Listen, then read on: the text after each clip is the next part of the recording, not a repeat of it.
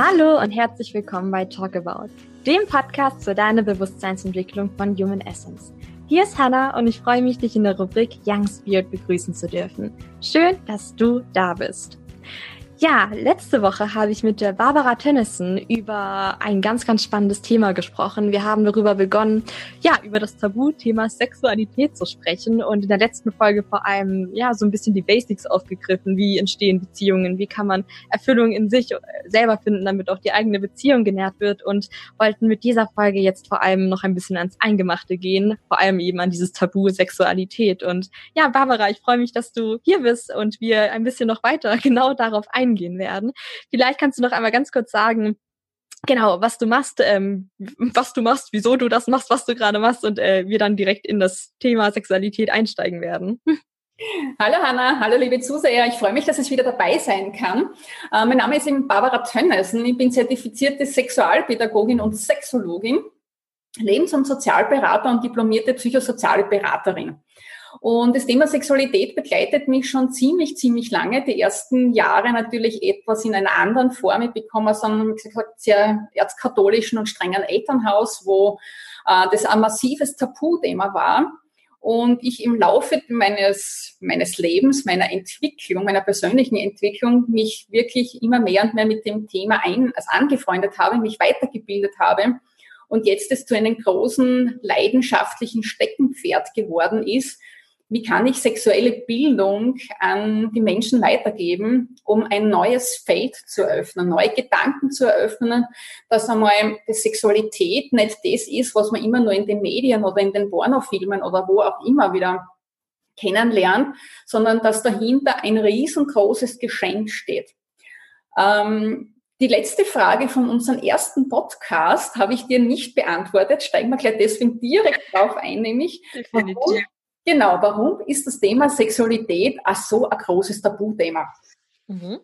Ähm, meine persönliche Erfahrung ähm, ist es, dass ursprünglich das Geschenk Sexualität, Begegnung mit jemand anderem auf Herz, Körper und Seelenebene ein riesengroßes Geschenk war, das leider missverstanden geworden ist. Ich ich bezeichne das immer gern so, dass wir alle mit einer inneren Bauanleitung von einem, mit einem Himmelbett auf die Welt kommen. Das ist in uns angelegt. Es ist wirklich so als Geschenk des Lebens mitgegeben worden. Und je nachdem, in welchem Umfeld, in welcher Kultur, in welcher religiösen Haltung, in welcher Gesellschaft wir inkarnieren, hineingeboren werden, wird aus diesem wunderbaren Himmelbett des Thema Sexualität leider sehr oft ein kleines, brüchiges, wackeliges Schuhkastel. Das heißt, wir versuchen, irgendeinen kleinen Bereich zu komprimieren und glauben, das ist das große Ganze. Mhm. Ähm, meiner Meinung nach auch ist, sind die Religionen mitverantwortlich, warum das Thema Sexualität auch so ein großes Tabuthema geworden ist. Wieso? Weil die Religionen, also viele Hauptreligionen mit einem strafenden Gott reagieren und die Menschen seit Tausenden von Jahren in ihren mentalen Gefangenen oder Gedächtnis, Gefängnis quasi eingesperrt haben. Scham- und Schuldprogramme. Das ist. kam jetzt gerade auch so als erstes hoch, ist einfach sehr viel mit Schuld und Scham besetzt. Absolut, ja. absolut. Und das triggert wirklich in allen Bereichen. Wenn ich mhm. selbst schuldig fühle für das, dass ich zum Beispiel überhaupt am Leben bin. Also es ist wirklich erschreckend, dass manche Menschen einfach meinen, sie sind so wertlos, dass sie nicht das Recht haben zu leben. Also es ist wirklich interessant und teilweise traurig in Beratungen das auszuhören. Und eben dieses Scham- und Schuldthema, das wurde uns vor vielen, vielen Tausenden von Jahren in unsere Herzen und in unsere Seelen eingepflanzt. Und das wirkt auf so vielen unbewussten Bereichen, ich nenne das sogar Dimensionen, dass wir uns gar nicht klar sind, vom Verstand her das begreifen können, wie das immer wieder triggert in uns. Mhm. Und es gibt da eine mythologische Geschichte, wie, warum Sexualität überhaupt so von den Religionen so unterdrückt worden ist. Nämlich in Zeiten des alten Ägyptens war so, da hat es die äh, Schule der Isis, der Priesterinnen gegeben. Das waren mhm. Frauen, die intensiven Kontakt mit ihrem Körper, mit, ihren, mit, ihrer, mit ihren Herzen und mit ihrer Seele gehabt haben. Die waren intensiv mit der Erde verbunden, haben genau gewusst, wie sie ihre Kraft bündeln können, wie sie vor allem bitte ihre innere, liebevolle, weibliche, göttliche Qualität, riesengroßer Unterschied, äh, für sich entwickeln können. Und mit dieser weiblichen, neuen göttlichen Schöpferkraft sind sie dann mit einem Mann intim geworden. Es war, damals hat es den Einweihungsweg der Pharaonen gegeben und da hat es mhm. einen Tempelbereich entlang des Nils gegeben, wo diese Isis-Priesterinnen mit diesen Neophyten Sex gehabt haben. Sprich, so geht es einmal Geschlechtsverkehr. Das war aber nicht der normale Geschlechtsverkehr, wie wir uns den heute vielleicht vorstellen, sondern das war ein Verschmelzen von Körper, Geist, Seele und Herz. Und über diese Verschmelzung haben Männer die Möglichkeit gehabt, Gott schauen zu können. Es war die ursprüngliche Idee dahinter, warum Mann und Frauen überhaupt zusammenkommen, um sich gegenseitig zu stärken, gegenseitig zu erfüllen, ihr Herz und ihre Seele zu nähern und dadurch gereifter und mit ihrer eigenen Mission, mit ihrem eigenen Lebensauftrag, ihrem eigenen Lebensziel durchs Leben zu gehen. Und wie gesagt, dann kamen die Religionen, das Patriarchat speziell, und haben gesagt, ne Moment, es geht einmal gar nicht, dass wir nur über die Frauen dorthin kommen, um Gott schauen zu können. Wir tragen das Ganze jetzt da um und sagen, die Frau ist der Schuldige, die Frau ist die Scham- und Schuld, Schuldhafteste. Und wir stellen uns her, weil wir sind diejenigen. Nur über uns kann man dann so quasi Gott schauen ist mhm. tausende von Jahre alt, mittlerweile schon in Vergessenheit geraten. Ich will niemanden die Religion abstreiten. Große Überschrift. Ich selbst habe einen großen Glauben, aber ich gehöre keiner Religion an. Mein Glaube ist die Liebe. Und die ist meiner Meinung nach die stärkste Kraft überhaupt und die heilt alles. Und wenn man sich dieser inneren Haltung wieder einmal bewusst wird, dass man sagt, okay, wie gesagt, wie liebevoll gehe ich mit mir selbst um? Wie sehr kann ich liebevoll den anderen begegnen? Ohne dass mir meine eigenen Glaubenssätze, ich bin nicht gut genug, ich bin äh, nicht richtig so, wie ich bin. Ich muss etwas leisten, was ich gar nicht leisten will. Wenn ich mich von diesen Glaubenssätzen befreie, kommt mein inneres Licht wieder zum Leuchten. Und dieses innere Licht haben Männer und Frauen in sich drinnen. Und das wartet nur darauf, entdeckt zu werden ja, das, das tut es und das, das tut es und ist, glaube ich, auch wirklich nötig. so wie du auch sagst, ne, in den Beratungen, die man das manchmal wirklich so hört, wie felsenfest manche Leute davon überzeugt sei, sind, wie wertlos sie sind oder was, dass sie nicht wert sind oder dass sie Schuld oder Schuld an Themen haben oder einfach das so grundverfestigt in allem ist, äh, gehört wirklich dazu. Ja, dieses Licht, was man sich hat, mir wieder Stück für Stück freischaufeln zu dürfen. Und äh, ich finde, du hast das ganz schön mit dieser Geschichte nochmal irgendwie schön auf den Punkt gebracht. Und es ist also was, was sich mir gerade so ein bisschen die Frage einfach stellt, okay, wir, wir haben Sexualität, dieses Thema ist ja irgendwo da und du hast auch in der ersten Folge gesagt, ne, man kann das von anderen Lebensbereichen nicht trennen. Aber wie kann ich das dann wirklich so in mein Leben integrieren, dass es für mich erfüllend ist, hinweg über die Erwartungen meines Partners, die er an mich hat oder sagen wir, wäre man jetzt auch Single zum Beispiel, ähm, ist es ja auch sowas wie, wie integriert man das für sich, so dass, dass es für sich alleine irgendwo stimmig ist. Wo, wo kann, wie, wie kommt man auf diese Fährte, sage ich einfach mal. Ähm, Sexualität lernen wir, also wie lernt man Sexualität? Das wäre vielleicht auch so eine Frage. ich erinnere mich, ja, Schule. Kichernde Kinder und ein beschämter Lehrer vorne, ja, ich erinnere mich. genau, genau. Also Sexualität lernen wir alleine. Das ist das Interessante. Mhm. Sexualität wird gelernt in den kindlichen Sexualisierungsprozess, den wir alle durchlaufen. Der findet statt so von 0 bis 6 Jahren, ähm, meistens sehr unbewusst.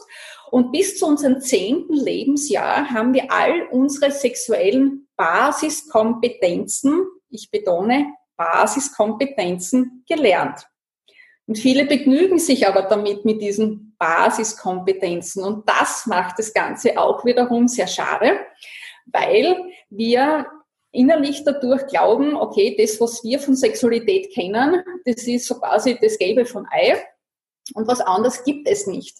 Meine Aufgabe zielt darauf hin, dass man sagt, okay, was ist in dieser sexuellen Lernphase was hat mein Körper da gelernt, wie habe ich meinen eigenen sexuellen Zugang gelernt Und in Beratungsgesprächen kann man natürlich das mit gezielten Fragen darunter genau herauskitzeln. Und dann geht es darum, mein ganzes Körperkonzept neu zu entdecken. Auf spielerische, einfache Art, immer große Überschrift von mir und so dadurch einen komplett einen anderen neuen Körperzugang einmal zum Thema sexuelle Begegnung mit jemand anderen, aber auch sexueller Begegnung mit mir selbst zu lernen, kennenzulernen und das Gesamtkonzept zu erweitern. Je eingeschränkter ich in meiner sexuellen Lernerfahrung bin und da drin bleibe, desto mehr kommen dann Probleme im Alter hoch wie zum Beispiel Vaginismus bei Frauen, Lustlosigkeit bei Mann und bei Frauen, Orgasmusstörungen, Erregungsstörungen.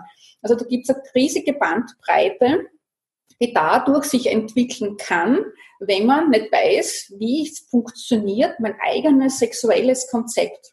Und darauf setzt meine Arbeit an. Also ich bin eher so die äh, sexuell, sexualtherapeutische Körperrichtung. Das ist so mein, mein Spezialgebiet. Mhm.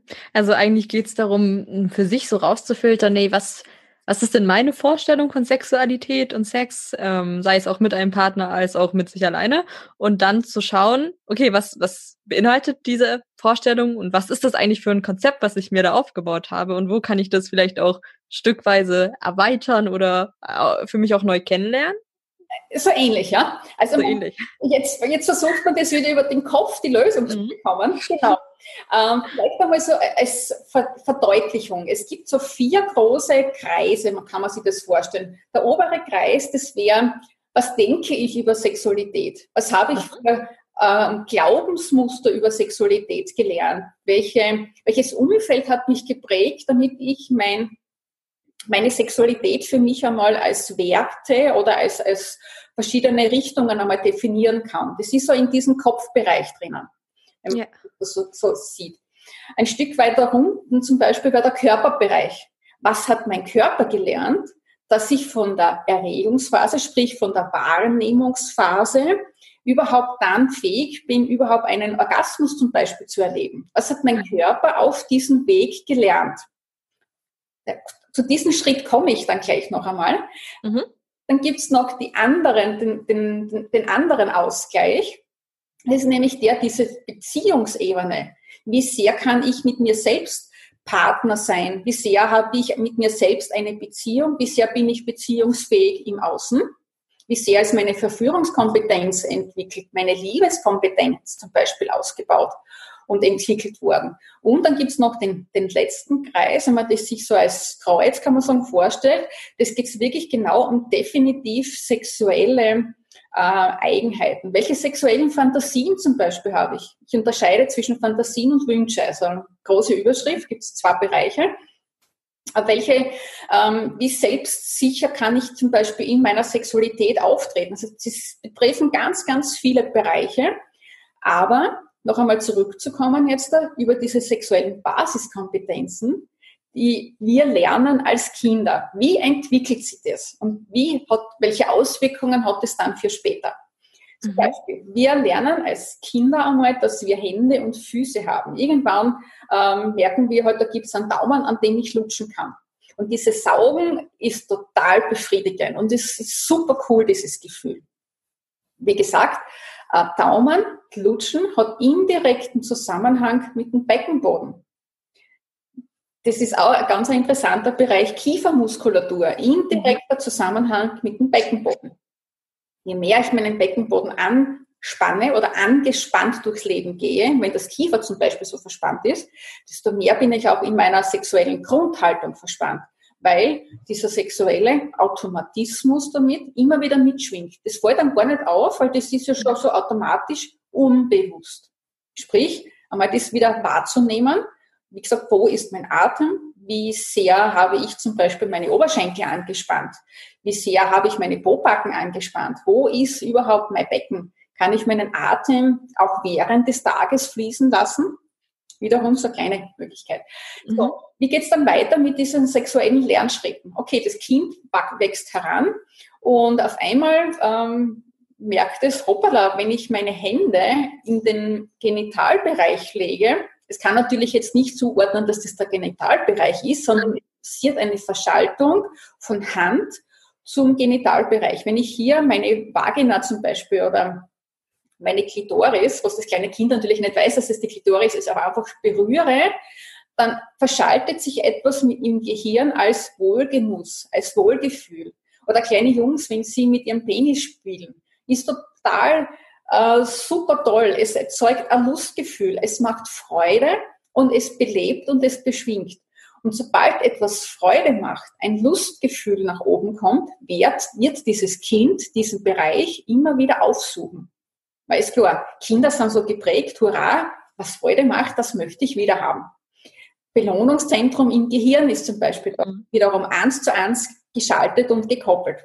So beginnen Kinder, sich selbst näher kennenzulernen. Jetzt kommt das Elternhaus dazu. Wenn Kinder in dieser sexuellen Phase aber äh, sich offensichtlich im Kreise der Familie am Genital berühren und die Mutter sagt oder der Vater sagt dann, greift dort nicht hin, das ist grauslich, das macht man zum Beispiel nicht, dann wird das Kind natürlich eine ganz andere Prägung mitbekommen. Oder wie in, in, einigen Religionen auch Selbstbefriedigung streng verboten ist zum Beispiel. Das heißt, es wird über diesen natürlichen Zugang ein kognitives Gedankenkonstrukt drübergelegt, dass das Ganze nicht damit Freude erfüllt, sondern sofort mit Scham gedeckelt ist. Mhm. Also dieses natürliche, ne, was einfach Freude ist und das Kind, was das gar nicht bewertet, sondern einfach nur wahrnimmt und spürt, wird dann eben mit was verbunden, was uns vielleicht bis heute ins Erwachsenenalter mit begleitet, dass es eben sowas Schambesetztes ist, weil wir mhm. das vielleicht so durch eine Aussage unserer Eltern vielleicht unbewusst mal irgendwie Genau. Ich möchte aber natürlich sehr wohl jetzt auch unterschreiben, dass man da jetzt nicht den Gedanken bekommt, ich bin jemand, der sagt, okay, jeder kann alles in der Öffentlichkeit tun. Nein, auf keinen Fall. Es gibt natürlich dieses soziale Lernen. Es ist ja. nicht wie beim Nasenbohren, das macht man nicht in der Öffentlichkeit, das lernt man auch seinen Kindern, dass man sagt, du, das ist super, wenn du so einen guten Zugang zu deinem Körper hast, aber bitte mach das in deinem Zimmer, weil vielleicht die Oma, der Opa oder die Lehrerin in der Schule das zum Beispiel nicht so gern hätte. Super gut, wenn du mit deinem Körper so liebevoll umgehst aber, also, Entschuldigung, jetzt bin ich in den steirischen Akzent gefallen. Alles gut. Aber äh, bitte halt wirklich mit diesen sozialen Rahmen das halt wirklich dann auszuleben. Aber je mehr ich wirklich klar meine Wahrnehmungen beschreiben kann, diese emotionale Übersetzung ist zum Beispiel für Kinder ganz, ganz wichtig. Ne?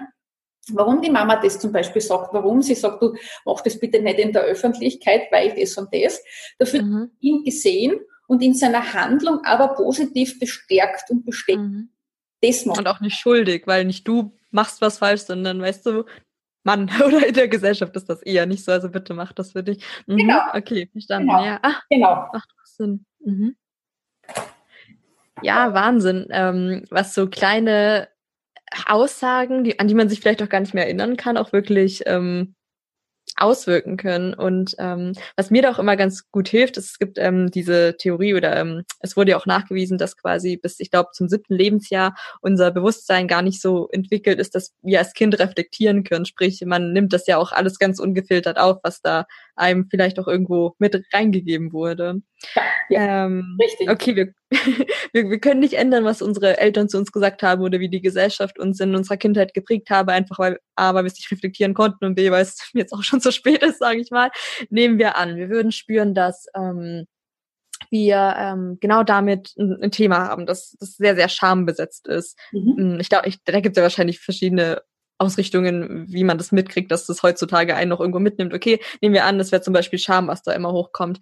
Ähm, was mache ich denn dann? Weil ich meine, die Scham ist ja da, wenn ich mit dem Thema in Berührung komme, aber ich möchte vielleicht trotzdem zum Thema Sexualität irgendwo hinkommen, um mich da ausleben zu können oder ja auch freier einfach zu werden und ja auch was mit Freiheit in gewisser Weise zu tun. Was, wie, wie gehe ich damit um, wenn ich sage jetzt mal im Beispiel Nummer eins Scham hochkommen würde oder bei Beispiel Nummer zwei ist vielleicht jemand ist, der, ich weiß nicht, ein großes Leistungskonzept draus macht und also ne, das, das hat ja verschiedene ähm, Ebene, wie sich das auswirken kann. Wie, wie gehe ich denn damit in Kontakt, wenn diese, ich sag mal, kindlichen Gefühle, weil wir ermahnt wurden, da irgendwo wieder hochkommen?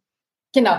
Also Scham und Leistung, also wirklich einmal wegzukommen von diesen Leistungsgedanken, sich einmal wirklich zu erlauben, ich brauche keine Leistung bringen. Leistung im Bett bringt Stress ohne Ende auf den Punkt gebracht. Je mehr ich einem Leistungskonzept nachlaufe, desto mehr Probleme werde ich im Alter bekommen auch.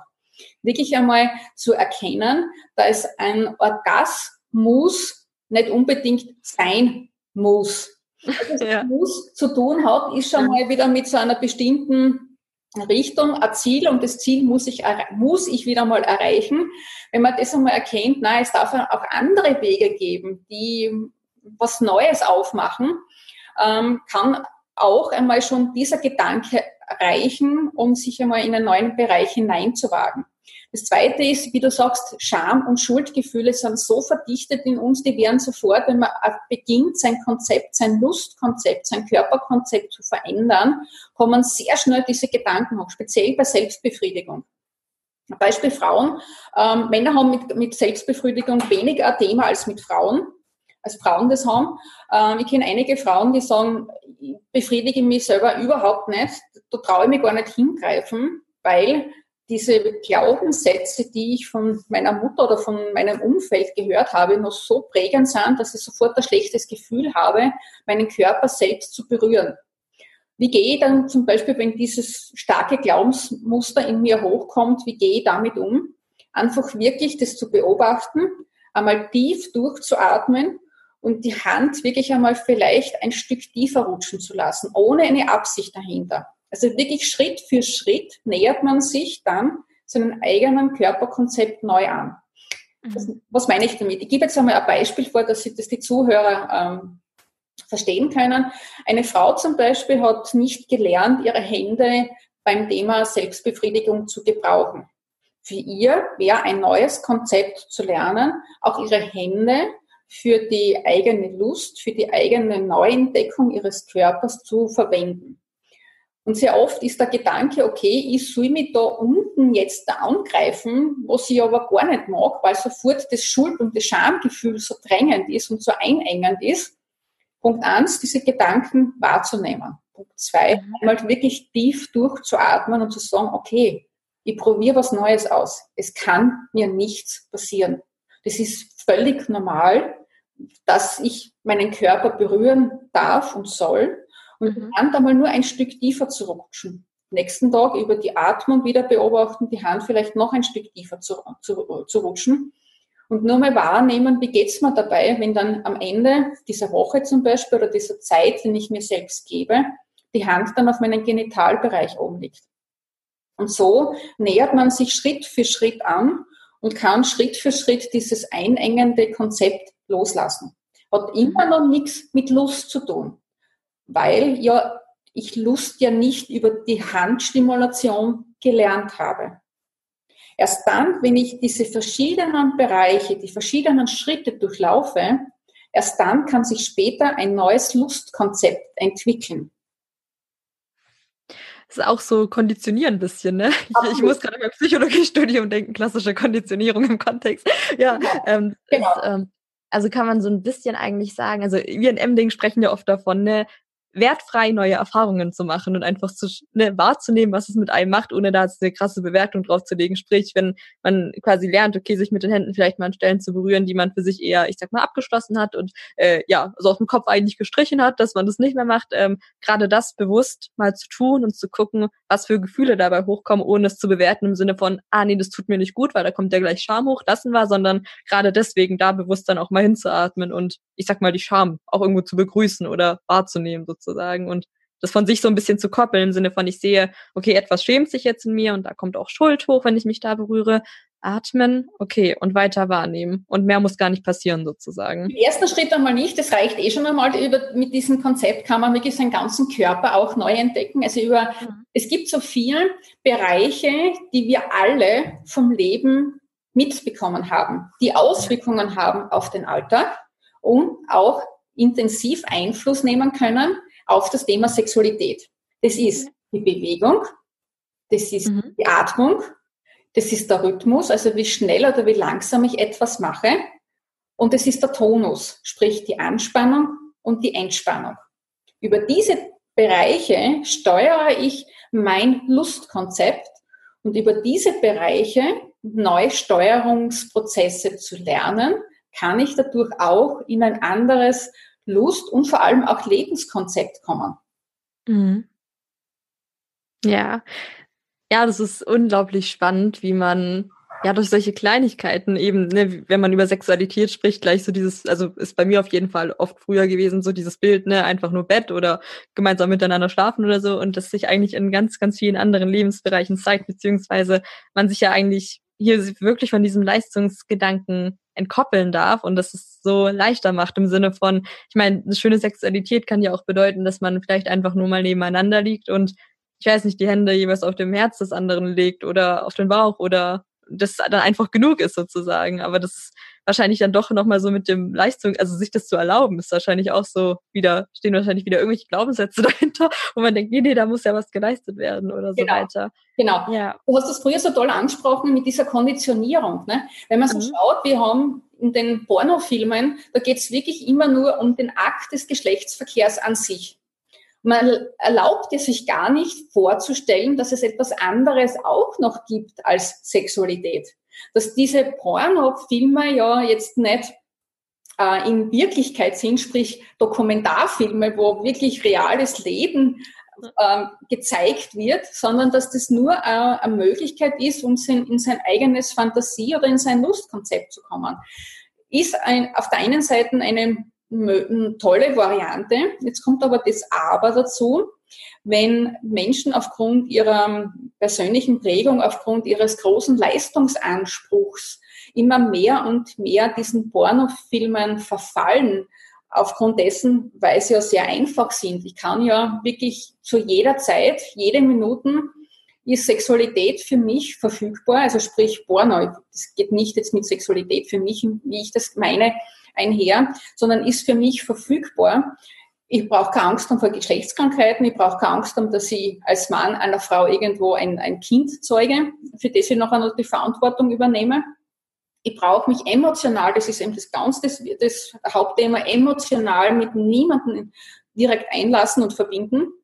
Und das natürlich macht Sexualität für viele sehr, sehr interessant. Ne? Mhm. Aber was passiert dann da?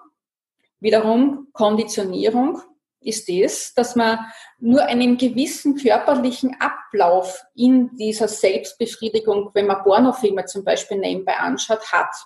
Und dieses Konzept ist so eingefahren, so stagniert in, in seinem eigenen Lustkonzept, wo nur gewisse minimale Körperbereiche, Körperzentren aktiviert und stimuliert werden.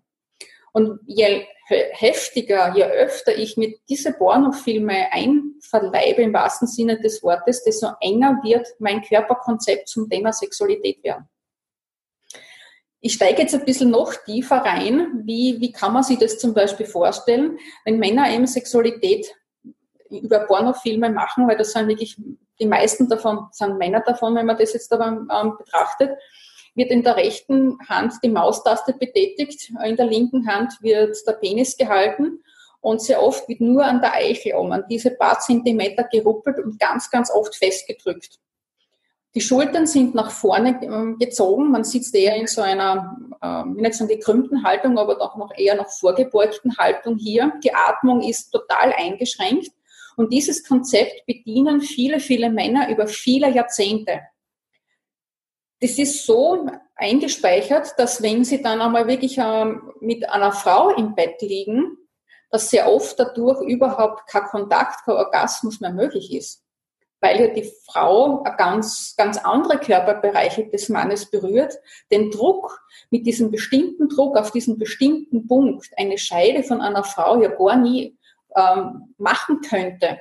Und dementsprechend kommt der Mann dadurch mit der Begegnung von einer Frau immer mehr und mehr aus sein, also überhaupt nicht in sein Lustkonzept hinein. Da fehlt mhm. Druck, da fehlt die Schnelligkeit und da fehlt auch die emotionale Begegnung bei den Pornofilmen.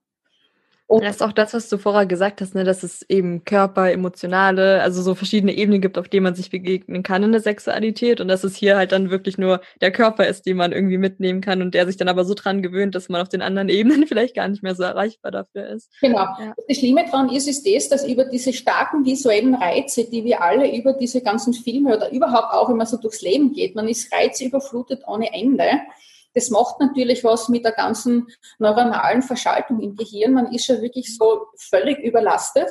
Jetzt mhm. braucht man, wenn man über diesen Pornokonsum wirklich über viele Jahrzehnte betreibt, immer stärkere Reize, damit das Belohnungszentrum und das Lustzentrum im Gehirn immer noch gut befeuert werden können. Und das macht das Ganze eben auch so schwierig, weil irgendwann kann man nicht mehr. Und irgendwann sind die Männer wirklich lustlos, völlig verzweifelt, weil sie sagen, sie haben nicht einmal mehr Erektion oder sie kommen nicht einmal mehr, wenn sie einen Pornofilm schauen. Und dann fallen sie sehr oft in ein tiefes Loch. Da geht es wirklich, das eigene Körperkonzept völlig neu aufzubauen und ihnen auch einmal das zu vermitteln, dass es nicht jetzt vorbei ist, sondern dass ein neuer Weg dadurch sich eröffnet wird, äh, öffnen kann, ja. Was mir gerade auch noch so hochkam, war einfach dieses, ne, wenn man diese ganzen ähm, Pornos schaut oder diese Filme, dass man vielleicht unbewusst auch einfach eine Vorstellung oder Erwartung von Sexualität kriegt, die man dann auch versucht irgendwie zu erreichen und zu erfüllen, aber dass es dann eben genau wieder so eine andere Erwartung ist von ne, der Gesellschaft oder von den Leuten, die die Filme produziert haben und so weiter, dass man da irgendwie eine andere Erwartung meint erfüllen zu müssen. Und wenn man die dann erfüllt, trotzdem diese Erfüllung für sich selber irgendwo einfach fehlt, was gar nicht das ist, was man vielleicht gerade gerne braucht oder möchte eigentlich in dem Moment. Ja. Was dazu kommt, ist das, dass über diese Pornofilme der Kopf bedient wird, also sprich das Belohnungszentrum wird ja, natürlich bedient davon und das, der Genitalbereich, sprich der Penis, wenn man das, mein Mann jetzt da bleibt, bei seinem Konzept wird bedient. Aber was völlig leer läuft dabei, das ist das Herz das Gefühl, mhm. das berührt werden, das genährt werden, von wirklich vom Herz und von der Seele, von diesem emotionalen Grundbedürfnis. Und solange die Gier so stark drinnen schwingt, ist egal, ob das jetzt ein Mann oder eine Frau ist, ich will jetzt niemanden keinen Geschlechtes irgendwie ankreiden, aber sobald die Gier so stark ist, wird man selten in diesen Bereich hineinkommen, was möglich wäre, wenn eine entspannte, erfüllte und nährende Sexualität zwischen zwei Menschen stattfindet. Man jagt dann dieser, dieser Gier ständig hinterher, man ist hungrig wie, wie Wölfe, wie Vampire, die permanent irgendwo Energie brauchen und sich die, die krampfhaft versuchen zu holen. Und trotzdem reicht es aber nicht aus, um wirklich dann längere Zeit genährt sich zu fühlen. Man ist sofort wieder auf der nächsten Jagd. Man schaut wirklich, wann ist wieder der nächste Kick da, den ich mir dann einverleibe. Ne? So wie Männer, ähm, greife jetzt wirklich wieder einmal die Männer auf, ohne sie an, anzukreiden, sondern wenn sie dann so hungrig sind, nach diesem genährt werden, nach dieser Sehnsucht nach Liebe, was sie in ihrer eigenen Kindheit selten erlebt haben dadurch, dann wird dieses, dieses Jagdkonzept so stark mit der Zeit, dass sie selbst aber auch dann die Freude an der Jagd verlieren und den Genuss an der Beute, sage ich jetzt einmal sondern sie bleiben dann wirklich trotzdem hungrig zurück. Und das macht das Ganze dann auch so traurig. Und Frauen wiederum merken natürlich jetzt, wenn man aber bei den Pornofilmen zum Beispiel sind, wenn die Männer so in den Kopf abgedriftet sind, spüren das wir Frauen. Wir merken, die Männer sind mit ihrem Herz, mit ihrem Körper nicht präsent bei uns selber, sondern die driften irgendwo in der Fantasie ab. Und mhm. das lässt uns alleine zurückbleiben in einer Zweierbeziehung, in einer Zweierbegegnung vor allem. Und so schaukelt sie eins mit dem anderen wieder auf. Es kann für beide Seiten nicht nährend sein, so genau. nachgesehen. Genau. Mhm. Ja. Genau. Ja, unfassbar spannend. Unsere Zeit ist leider schon wieder fast vorbei. Ich finde es unglaublich spannend, so offen mal über, ja, einfach so ein Tabu zu reden oder wo ja doch immer irgendwie auch so ein Schleier noch so ein bisschen drüber liegt. Ich hätte noch eine letzte Frage und zwar, ähm, ja, was könntest du jemandem mitgeben, so in ganz kleinen, feinen Momenten für sich vielleicht ändern zu können, um sich diesem The Thema noch näher annähern zu können? Könntest du uns da noch einmal mitnehmen für die letzte Frage? Ja, sehr gerne.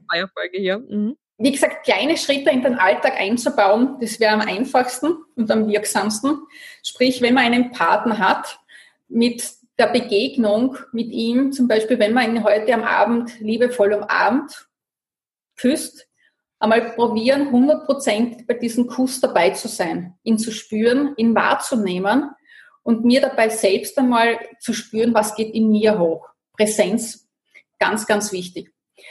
Mit der zweite, die zweite Idee, seine eigenen Gedanken zu beobachten. Wie spreche ich mit mir selbst?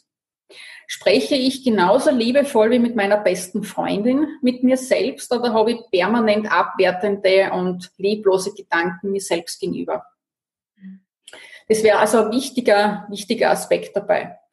Ähm, Zweite Frage, die man sich immer wieder beantworten kann, was glaube ich in der Sexualität leisten zu müssen?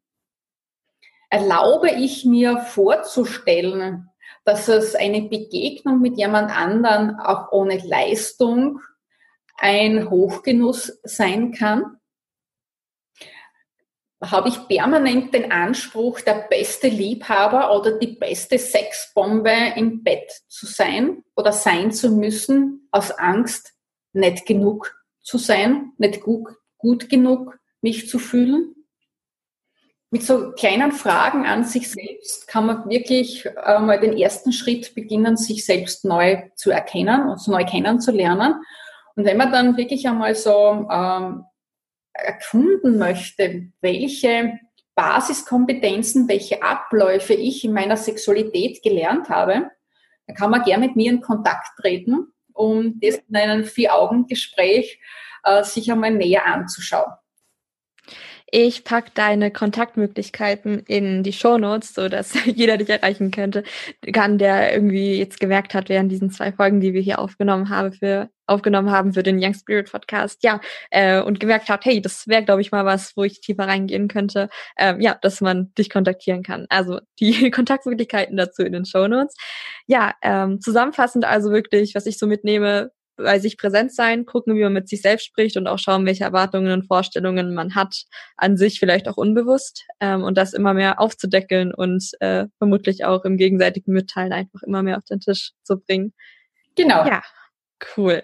Barbara, ich danke dir von Herzen, dass du ja hier so offen mit mir über diese Themen gesprochen hast, die ja was wahrscheinlich auch dringend nötig haben. Und wenn du jetzt hier einfach zugehört hast und gedacht hast, ja, vielleicht wäre das für dich auch mal eine Erfahrung, mal ganz offen über genau diese Dinge zu sprechen, lade ich dich von Herzen ein, in die Human Essence Community auf Facebook zu kommen. Dort gibt es einen Raum, wo wir uns jederzeit mitteilen können mit allem, was so in uns gerade lebendig ist und gerade bei so einem Thema es vielleicht auch mal nötig ist, einfach mal ja für sich zu erforschen, wie wäre es denn, wenn ich nicht mal damit zeige, welche Ängste und Themen ich in Bezug darauf auch so habe. Deswegen ja, lade ich dich ganz herzlich ein, unserer Community da auf Facebook Facebook beizutreten.